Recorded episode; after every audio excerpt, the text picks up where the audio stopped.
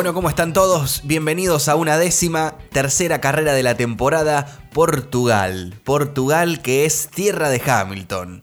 Desde ya les pido unas leves disculpas, estoy un poquito congestionado, por eso este tono más nasal que tengo en el, en el día de hoy que estoy grabando este podcast después de la carrera. Pero bueno, nada que nos impida disfrutar y hablar un poco de, la Fórmula 1. Sí, como vieron en el título, como acaban de escuchar, eh, Portugal es tierra de Hamilton. Ya se llevó la victoria el año pasado y nuevamente se la lleva en el año 2021. Dos carreras en Portimao, dos victorias para Lewis Hamilton que ya acumula 97 en toda su carrera. Le faltan creo que una pole position y tres victorias para eh, superar el centenar de cada una de ellas. La verdad, eh, un histórico y un innegable en la Fórmula 1. Eh, obviamente, lo que ya hemos dicho un montón de veces, tuvo como cinco años que, no competía contra nadie. Por ahí eso es un poco la, bronca o decir, che, qué bueno hubiera estado que, que, tengamos un poco más de pelea, como la estamos teniendo ahora. Y eso es lo que, lo que me gustaría que, que charlemos. Creo que Portugal Vamos a coincidir muchos de las tres carreras que han pasado, capaz es la más floja, capaz es la más floja en, cuanto al espectáculo, porque arrancó muy bien y se fue diluyendo a, carreras, eh, a carrera de estrategia. Queríamos ver real racing, queríamos ver ahí eh, chapa chapa, como se dice en Argentina, queríamos ver eh, a los autos peleando en pista, lo tuvimos en más o menos las primeras 20 vueltas. Eh, con, la llegada del safety car, con el relanzamiento y demás. Y después, cuando Hamilton logró ponerse primero, fue un poco una lucha de estrategias. Verstappen estaba ahí con el ritmo y más. Ya nos vamos a meter, a meter con eso. Pero creo que lo bueno es esto. Lo bueno es que eh, tenemos pelea y que esto por más que haya ganado Hamilton de vuelta, el campeonato está muy cerrado. 69 puntos para Hamilton, 61 para Max. Esto se, va a poner bueno. De hecho, se está poniendo bueno. Después de cada gran premio nos gusta sacar conclusiones o ver, eh, digamos, si las predicciones estaban correctas o no. Y si vamos a tomar en cuenta el, dato de, Red Bull, que aparentemente eh, todo el mundo los colocaba como favoritos este año, yo en el, en el capítulo 1 les dije que no nos dejemos engañar, que Mercedes siempre está ahí. Y la, y la estrategia Mercedes creo que es la, la menos mufa, la menos yeta, eh, porque ellos siempre le dicen, no, cuando le preguntan a Toto Wolf cómo está el equipo, no, no, la verdad que hay mucho para hacer, eh, tenemos que trabajar, Red Bull está muy fuerte este año, la verdad que nos va a costar muchísimo. Es como que le pasan todo el tiempo la presión a los rivales y, y Red Bull, digamos, es un perfil que les gusta ser cancheros, agrandados. Digo, su marca representa un poco esto, ¿no? De ser cancheros, agrandados, los mejores, eh, ganamos siempre. Entonces eh, muy fácil se come en este papel de, decir, y este año somos los favoritos. Creo que no sé si lo favorece tanto ir con esa mirada porque estábamos esperando que Verstappen gane esta carrera. Eh, todo, el, todo el mundo estaba esperando que Verstappen gane esta carrera, que haga pole y demás. Pero si nos vamos y vamos a, vamos a ir repasando el fin de semana completo, vamos a ir desde el viernes hasta la carrera, Max no, tuvo esos fines de semana brillantes. Eh, lo hemos visto en, Imola que dominó todo el fin de semana y se llevó la carrera mm, perfecto. Eh.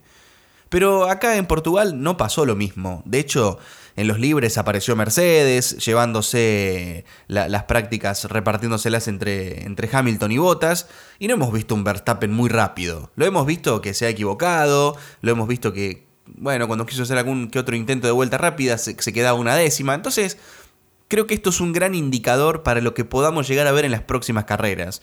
Creo que cuando Red Bull gana sus carreras es cuando realmente está muy fuerte desde, desde las prácticas del viernes y dominan. Pero cuando empiezan las dudas, ahí está el gran dominio, la planadora de Mercedes, que, no, no es el más rápido quizás en, velocidad punta, no es el más rápido en el paso por curva, no, no hace nada perfecto Mercedes. Lo que pasa es que tiene un balance tan bien construido en todas sus características que el auto va espectacular en todos lados. No es el mejor en ninguna, pero en el global es una máquina y está comprobado. Está comprobado por, eh, por esta carrera. 1-2 desde la salida y bueno, Verstappen, que es un incansable luchador, le arrebató la segunda posición a, a Bottas en la carrera, pero no pudo hacerlo con la vuelta rápida por los límites de pista que se, lo, le sacaron la vuelta rápida a Max, así que Bottas se quedó finalmente con esa mini lucha por ese punto extra que reparte la vuelta rápida. Eh, pero digo, Mercedes sigue estando muy fuerte. No, no, a ver, no, entiendo, creo que nos gusta esto de, decir, bueno, listo, ya está, se reveló Red Bull, está mejor ahora, pero no, no, no los demos por muertos. De hecho, no, ni siquiera intentemos darlo por muerto. Eh, creo que hasta a ver, yo si tengo que, tendría que apostar a quién sale campeón del mundo, lo haría por, por el equipo Mercedes. Eh, digamos, en el, en el, tanto en constructores como. Tanto en constructores como en el campeonato de pilotos. O sea, y si ustedes que están ahí escuchando esto, tuvieran que apostar hoy, ¿apostarían por, por el equipo Red Bull que va a salir campeón? A mí me gustaría, digamos, tener esa confianza y demás, pero creo que la apuesta más segura sería ir a Mercedes. Eh, vienen dominando toda la era híbrida, siete campeonatos del mundo. Eh, tienen desde que comenzó la era híbrida, han ganado todo. Y yo no creo que este año vayan a fallar. Creo que la pelea va a estar, pero realmente eh, no nos comamos este papel. Yo creo que el primer capítulo lo, llamé como casi nos creemos la película, fue cuando ganó Hamilton.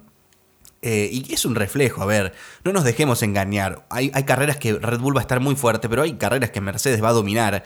Y, esto es así, digamos, fue así durante siete años y no va a cambiar de, de un día para el otro. Pero lo bueno es que hay, es que hay carrera y que el tridente está. Me gustaría que Checo esté un poquito más, eh, más ahí. Lo está en clasificación, Checo, lo está en clasificación, pero en carrera todavía está un poquito por detrás en el ritmo. Está bien que la estrategia que le han puesto al mexicano el día de hoy fue más conservadora y al final como que quiso frenarlo a Hamilton. Obviamente Hamilton venía haciéndole un segundo más rápido por vuelta, imposible. Incluso hasta le, le, le dio DRS a Hamilton, cosa que lo benefició aún más al, británico. Bueno, el tridente Hamilton, Max, eh, Bottas fue, fue, el podio del día de hoy. Hamilton, que como les dije recién, acumula 69 puntos en el campeonato del mundo. Max Verstappen con 61. Es decir, la pelea está muy abierta y esto es lo que me gusta y lo que, lo que queremos ver. Y tercero, digamos, podríamos decir que está Bottas, pero no. En realidad, cuando revisé la tabla antes de ponerme a grabar, para ver cuántos puntos tenía Bottas en el campeonato. Claro, la carrera pasada por quedar afuera no puntuó. Y es decir que Lando Norris ocupa la tercera posición actualmente en el campeonato de pilotos. 37 puntos para Lando, que ahora vamos a hablar de la fantástica carrera que ha hecho. Y 32 puntos para Bottas, que es el cuarto en el Mundial. Así que eh, mirá lo lejos que bueno, que está, que está Bottas, que hoy cumplió, vamos a hablar de esto, que hoy cumplió el rol que Mercedes quiere. Y creo que a Mercedes le salen bien estas cosas porque no lo tiene que decir, pero pasa. Es decir, por ahí con, un poco con la, era Rosberg, esto era más difícil por el, por el, temperamento de Nico Rosberg, donde claramente no había un segundo escudero. Perdón al que le duele esto, pero Mercedes no lo dice. Y a ellos les encanta decir por radio, Botas tenés el mejor ritmo, dale que podés, dale que podés, no sé qué. Pero en el fondo están diciendo, dale que viene Hamilton adelante, tiene la vuelta rápida, eh, que se quede todo así. E-, ellos quieren que Botas según, que gane Hamilton, digamos. Quiere que gane Hamilton. Ellos apuestan por Hamilton. Y sin decirlo, que Botas tiene que ser el escudero, Bottas lo cumple a la perfección porque Hamilton es demasiado, demasiado bueno y se coloca siempre por delante sin la necesidad de decir, che, tengo más ritmo que Bottas, déjenme pasar. No, Hamilton lo adelanta, pasa y empieza a sacar diferencia y Bottas queda de tapón a Verstappen, es lo que pasó en el día de hoy, sin tener que dar una sola orden, es como que se le cumplen todo lo que ellos están deseando internamente. Entonces es, fantástico, porque no tienen que lidiar con problemas, eh, a Bottas lo animan por la radio diciéndole, dale, dale, que venimos con un ritmo tremendo, vamos por la vuelta rápida, no sé qué. Entonces creo que les resulta fácil eh, contenerlo a Bottas, que no traiga problemas. Es, es un dúo eh, perfecto para Mercedes que Bottas siga quedando en podio, sumando grandes puntos para el campeonato de constructores y todo perfecto.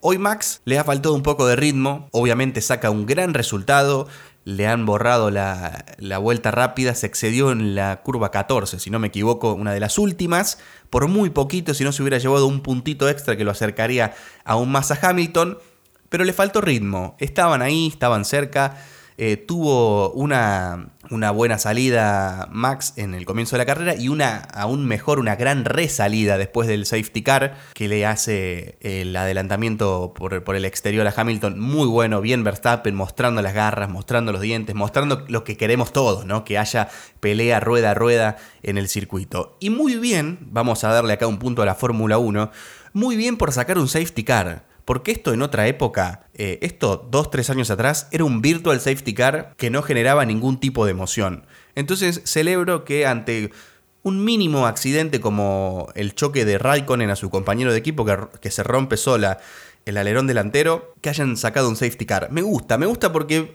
hace que el pelotón se compacte, que las primeras vueltas que estamos todos ahí viendo tenga un poco más de emoción. Está fantástico. Celebro por eso y lo digo abiertamente, el, Virtual Safety Car me parece medio que cualquier cosa, ¿no? No, no entiendo bien cuál es el rol del Virtual Safety Car. Poner un Safety Car que se compacte el pelotón, eh, es más lindo, más show, más, más espectáculo, más lo que todos queremos. Así que voto ahí a favor para la Fórmula 1. Bueno, Max, como les decía recién, falto de ritmo, obviamente saca un segundo puesto que le va a ser, le va, le sirve muchísimo para seguir peleando firme en el, en el campeonato. Eh, Max viene de hacer eh, segundo puesto en la primera carrera en Bahrein, primer puesto en Imola y segundo puesto en eh, ahora en Portugal. O sea, viene 2-1-2. Viene sacando, tratando de sacar la mayor cantidad de puntos que tiene a su alcance es una muy buena. Lo que pasa es que Hamilton viene al revés que Verstappen.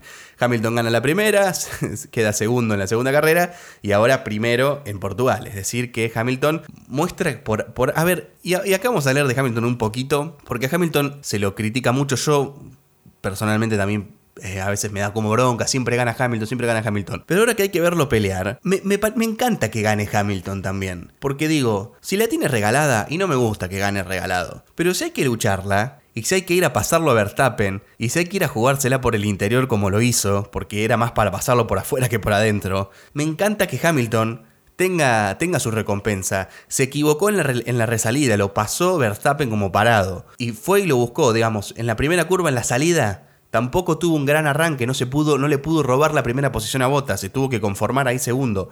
Entonces, cuando pasan estas cosas, es cuando mejor eh, lo vemos a, Hamilton, que realmente gana porque tiene talento, que demuestra que está compitiendo contra alguien y que le puede ganar. Entonces también me gusta que gane Hamilton en estas condiciones. Por supuesto, hablábamos el capítulo pasado de la suerte del campeón.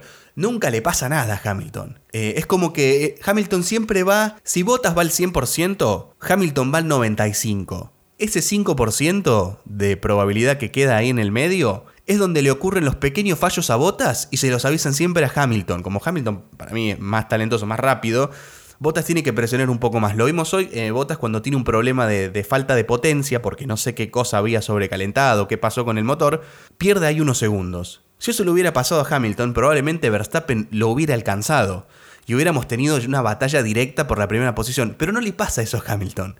Le pasa a Botas, que viene empujando mucho más fuerte, para intentar igualar el ritmo de los demás. Y entonces eh, Hamilton tiene un, ¿cómo se dice? Un ángel de la guarda que se llama Valtteri Bottas, que todo lo que le puede llegar a pasar al auto, le pasa primero a Bottas. Entonces a Hamilton dice, che, cuidado con los pianitos, cuidado con los frenos. A Valtteri se le pinchó una goma, así que vos eh, por el otro de la pista. Tiene eso que, bueno, por ser el más rápido, claramente saca ahí una ventaja. Bueno, y con esto vamos a cerrar el tridente, vamos a cerrar el tridente de esta, de esta carrera que fue Hamilton, Max y Botas. Eh, y vamos a pasar a Checo, Checo que hizo una carrera decente, creo que se espera que él esté en esa cuarta posición como mínimo, y si no, que esté peleando el podio. Hoy le tocó a Checo ir por una estrategia alternativa, una, una, estrategia larga, hizo como 50, 51 vueltas con el neumático medio y bueno, le hizo obviamente liderar gran parte de la carrera por estar eh, desfasado en estrategia, pero bueno, no pudo hacer mucho, se la jugó que en algún momento aparezca un safety car para poder entrar a los pits, cambiar y ganarle la posición a botas, pero bueno, obviamente eso no ocurrió. Eh, Checo que obviamente no están a la altura en el ritmo de carrera que Verstappen, eso es, eh, eso es de esperar. Pero bueno, bien Checo, sumando, aportando, en clasificación está muy bien, eh, en clasificación está muy bien eh, Checo Pérez, así que eso es lo importante y lo a destacar. Y bueno, antes de pasar ya al grupo, al otro grupo, digo, vamos a darle un punto también a Botas, no todo es malo para él, se llevó otra pole, otra pole position, creo que tiene 17, 17 o 16, corríjanme, pero bueno, se llevó una pole position por muy poquito, pero se la lleva. Lo que pasa es que, bueno, no las puede defender y no las puede convertir en victorias. Creo que su porcentaje son de 16 o 17 salidas en pole, el 30% son victorias, el resto segundo o tercero, eh, o no las convierte en victoria. Así que bueno, un punto para Botas que se ha llevado la pole position y bueno, obviamente su, moral todavía le, lo, mantiene un poco ahí arriba y sigue sumando, sumando pole position que bueno, a una vuelta el finlandés, no lo vamos a negar, es bastante rápido. Vamos a hablar del equipo naranja, ahora vamos a hablar de McLaren y vamos a hablar de Lando Norris, que como les decía antes está en el tercer lugar de, del campeonato de pilotos. Eh, ustedes ya saben, si, me ven por las redes sociales, tengo la, gorra de McLaren firmada por, Lando, le mando un saludo muy grande a Grego que me la consiguió la hizo firmar. A mí Lando me encanta, me parece un, un, carismático tremendo y encima es rapidísimo en la pista. Y creo que su, su gran esfuerzo está premiando su gran esfuerzo está dando resultados, está tercero en, constructores, obviamente está bien, son tres carreras, probablemente con, los mayores podios que pueda llegar a tener botas y demás, lo va a terminar pasando, pero habla del rendimiento de Lando, habla del rendimiento de McLaren y habla de que está teniendo una, una madurez eh, y un crecimiento exponencial Norris una carrera sobria, le metió los puntos a Esteban Ocon en el día de hoy, con, cuando en la primera vuelta se pasaron un par de veces, se la jugó eh, y tuvo recompensa. Lo, aplaudo por eso, no se dio por vencido. Y bueno, giró con un buen ritmo Lando, que ese McLaren para mí está bien consolidado en la tercera posición en el campeonato de constructores. Ya vamos a hablar de Ricciardo un poquito, pero bueno, la estrategia de Norris fue la misma que Carlos Sainz, y Carlos terminó fuera de los puntos con, con la Ferrari. Es decir, que bueno, Lando lo pudo manejar muchísimo mejor porque se le venía a Leclerc desde atrás con la estrategia, vamos a decirle, la estrategia correcta, que fue la que todo el mundo utilizó y la que al final terminó siendo más rápido y, no estar en posición defensiva, sino estar atacando. Eh, Lando terminó con, los neumáticos medios, que eran los peores, por así decirlo, para terminar, eh, para afrontar las últimas vueltas de la carrera, pero aún así mantuvo la quinta posición y lo tuvo alejado a Leclerc. Bien, Lando Norris, gran carrera, este piloto, no sé no se sorprendan de que clave alguna pole position en alguna carrera cuando haya condiciones raras. Que mira, a día de hoy, que falta una semana para el Gran Premio de Barcelona, dicen que llueve. Bueno, ojo, ojo con esto, porque no, no lo descarten a Lando para una posible pole position este año, porque el McLaren con goma blanda, una vuelta, ojo con lo que digo. Después ritmo, estamos un poquito para atrás, pero Ojo con Lando. Y nos vamos a hablar un ratito de Daniel Richardo, que por un lado, si ves la foto hasta el sábado, decís, mamita, ¿qué está pasando con Daniel? Y si ves la foto del domingo, termina noveno. Ok, está bien, está bien, eh, Daniel. Te estás acostumbrando al auto, pero bueno, el rendimiento de Norris está siendo como abrumador. Entonces, eh, la comparación es directa. Richardo no es ningún rookie. Richardo tiene muchos, muchos años de Fórmula 1, de estar en equipos muy competitivos, como por ejemplo ha sido Red Bull. Era el primer piloto de Red Bull cuando entró Verstappen. Entonces se espera bastante de él, se espera bastante que se adapte más rápido al auto, se espera que vaya más, que esté más metido, que esté casi a la par con Norris, eso es lo que se espera. Tuvo una mala clasificación 16, Salió hoy Richardo en la grilla de partida. Creo, esperemos que sea la peor de, su temporada porque realmente asusta que ande, ande por, esa, por esa posición Richardo. Ojo con, ojo con Dani. No quiero decir más nada porque creo que falta mucho todavía para, para ver, pero podemos de a poco ir viendo qué le está costando la adaptación al auto, sobre todo en, en, esta camada de pilotos que han cambiado de equipo y se están acostumbrando. Vamos a pasar a las máquinas rojas, vamos a pasar a las Ferraris, que han tenido eh, un buen desempeño, han tenido un buen desempeño en el, en el, Gran Premio de Portugal. Ferrari que vamos a ponerlo como, como cuartos, eh, de hecho están cuartos en el Campeonato de Constructores actualmente.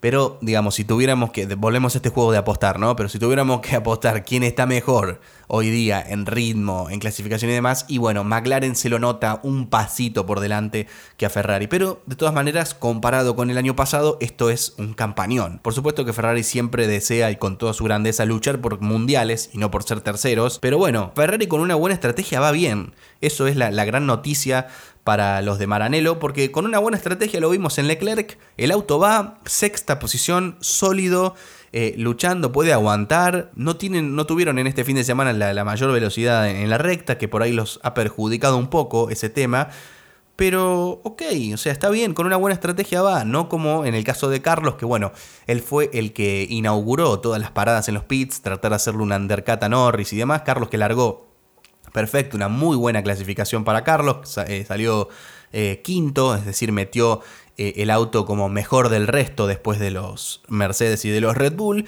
Salió muy bien, le ganó la posición a Pérez, pero bueno, en el relanzamiento perdió, lo agarraron ahí medio que estaba papando moscas, lo, agarró, lo agarraron desprevenido y se fue un poquito para atrás. Quedó detrás de Norris, que estaban ahí muy cerquita, le intentó tirar un undercut y lo hizo de alguna manera, digamos, forzar a que tenga que ir a por neumáticos medios y no duros, que era la estrategia ganadora correcta en el día de hoy.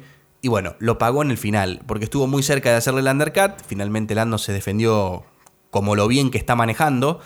Y bueno, eh, la estrategia de Carlos se fue para atrás. Por eso digo que la Ferrari con una buena estrategia va muy bien, me pone contento y sobre todo está bueno para el espectáculo porque seguimos sumando luchas en todos los sectores. Hay un invitado que se ha sumado a la fiesta este fin de semana que no lo esperábamos, honestamente. En realidad deseábamos que se sume pero quizás no tan rápido como lo ha hecho este fin de semana. Y hablamos del equipo Alpine, que apareció en unas buenas sesiones los viernes, eh, buena clasificación para Esteban Ocon, que metió el auto en la sexta posición. Eh, voy a hablar un, un, poquito de Esteban Ocon, que personalmente yo lo tenía muy, muy abajo, muy subestimado. Es como que, no sé, prefiero ponerle el ojo a Alonso quizás antes que a Ocon. Entonces eso me hizo subestimarlo un poco. Eh, pero ya le ganó en tres carreras dos veces, tanto en quali como en, en, la carrera. Y está andando muy bien Ocon, está andando muy bien. El equipo Alpine eh, se terminó séptimo y octavo en esta, en esta carrera.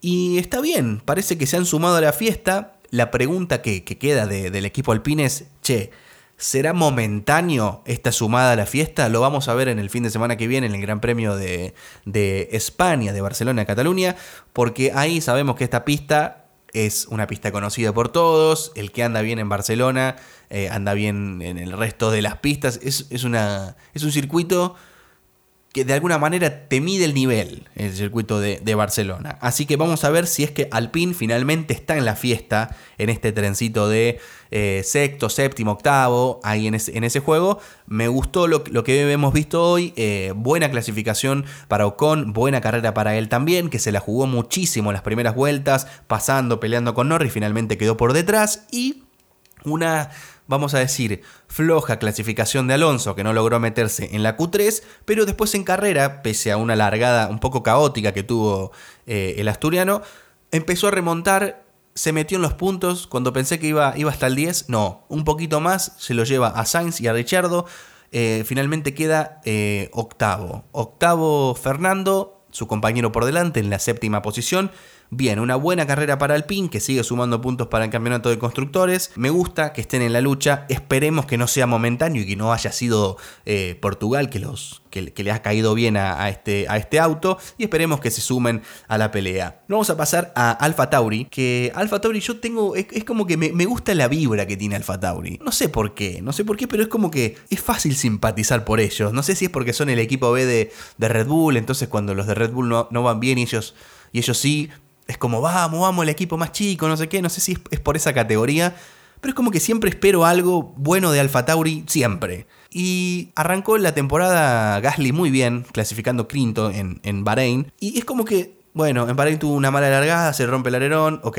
problemas. Bueno, no pasa nada, es la primera. Después en, en Imola no, no, no, fue tan, no fue tan linda la carrera, Yuki trompea, Gasly no, no, no, estuvo bien. Bueno, tuvo que remontar mucho Gasly, ok. Tercera carrera, todavía seguimos ahí esperando un poco más, sobre todo de Gasly, que, aparezca y que esté un poquito por delante.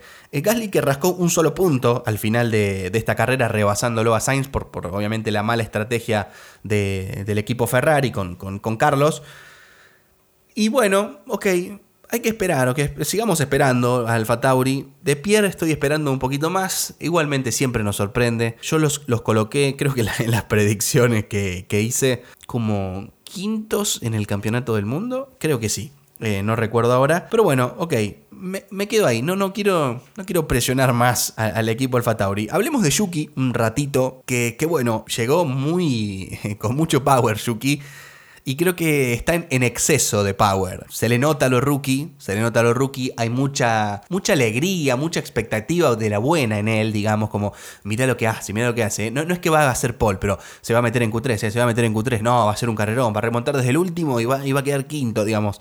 Hay mucha expectativa alrededor de Yuki y bueno, se le nota que todavía falta. Es, está bien, ¿eh? lleva tres carreras en la Fórmula 1 y no podemos juzgarlo por eso, pero esto de que se le nota a los rookies digo porque en la vuelta 12, sí, la vuelta 12 de la carrera, ya le estaban diciendo por radio, che, Yuki, tenemos dos warnings por límites de pista, o sea, uno más y entramos en las sanciones, vamos a 5 segundos de, penalidad, entonces es demasiado agresivo, hay mucha expectativa de la buena, él quiere ir rápido, es rápido, pero bueno, digo, estos errores eh, que son en la vuelta 12 ya tener dos warnings y después en un momento se fue un poquito afuera, de a poco lo, lo, van de alguna manera castigando entre comillas porque, bueno, hoy se quedó afuera y lejos de los puntos, que se lo esperaba un poquito más adelante.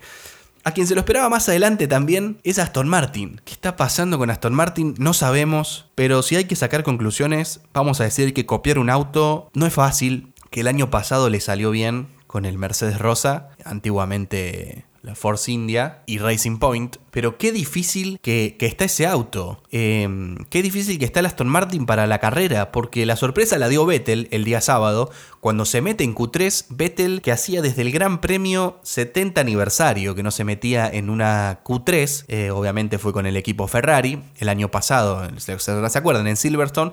Bueno, esa es la última vez que se había metido en Q3 Vettel y a partir de ese momento nunca más. Y la sorpresa la dio porque se metió en Q3 con el Aston Martin. Dijimos, ok, bueno, vamos Vettel, por favor, te queremos ver ahí luchar porque es un, campeón del mundo que, parece que está en crisis. Eh, no, no, no parece, sino que, lo está en crisis porque no lo, no lo vemos eh, ni siquiera con, no sé, con la frente en alto. Entonces, dio la sorpresa el día sábado. Pero hoy se vino abajo, el ritmo de carrera no fue bueno y bueno, si hablamos de Stroll ah, y hablamos de la quali, eh, en Q1, Stroll afuera. Entonces, habla un poco de lo que está pasando eh, en Aston Martin, que no es fácil copiar un auto que con los pocos cambios de reglamento que se han hecho desde el 2020 al 2021, el auto ha cambiado un montón.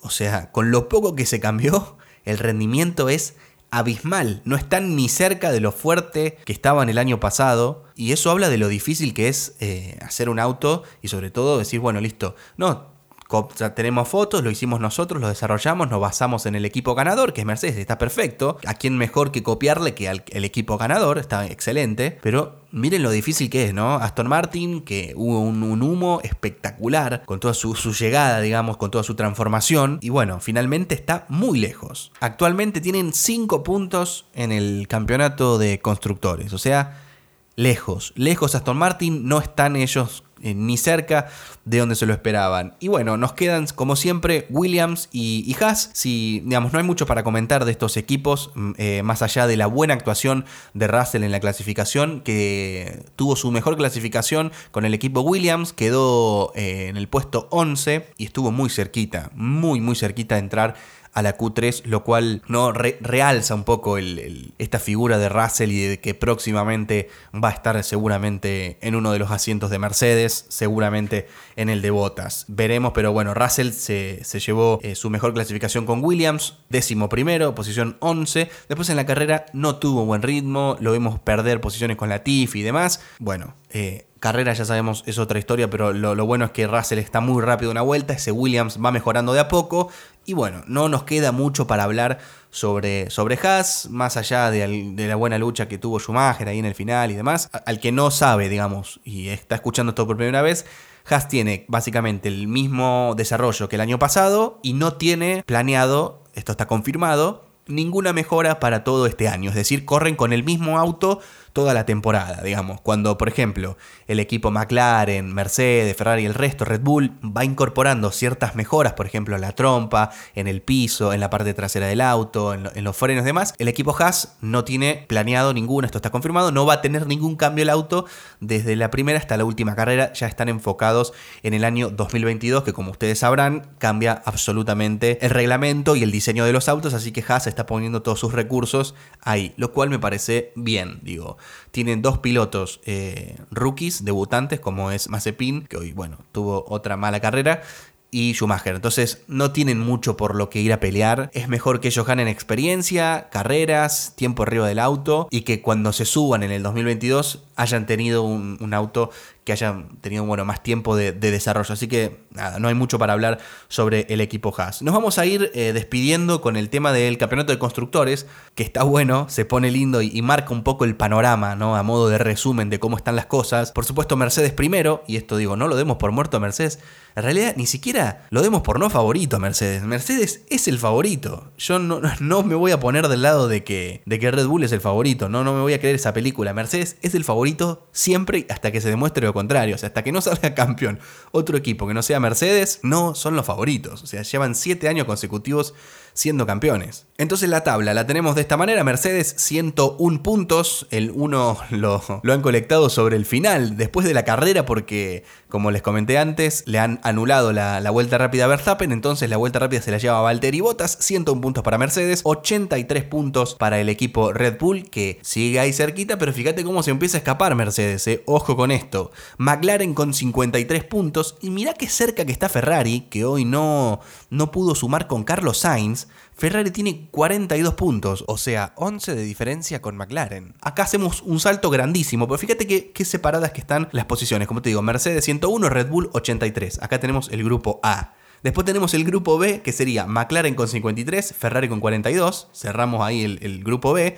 Y abrimos el grupo C con Alpine con 13 puntos, con Alfa Tauri con 9 y con Aston Martin con 5 ahí tenemos una linda batalla en el grupo C, donde podríamos agregarlos también a, los de Alfa Romeo, que cada tanto rascan algún puntito, entonces podrían estar en esta, en esta batalla del grupo C. Pero fíjate qué bien determinados eh, está, están los sectores y cómo están los desempeños en pista. Lo bueno de todo es que tenemos carrera el fin de semana siguiente. Me gusta cuando la Fórmula 1 no nos hace esperar mucho. Tenemos carrera en España, tenemos carrera en el circuito de Barcelona-Cataluña, una pista que los, como les dije antes, los pilotos conocen mucho, que acá se ve el rendimiento verdadero de los autos, no es una pista que da muchas sorpresas, acá hay que tener un poco de todo. Buena velocidad en la recta, buen paso por curva, una pista rápida, es una pista que creo que todos los pilotos la podrían hacer con los ojos cerrados porque se la conocen de memoria, no como el caso de Portugal, que solamente tuvo dos años y medio de improvistos en la Fórmula 1. Así que nos espera un lindo fin de semana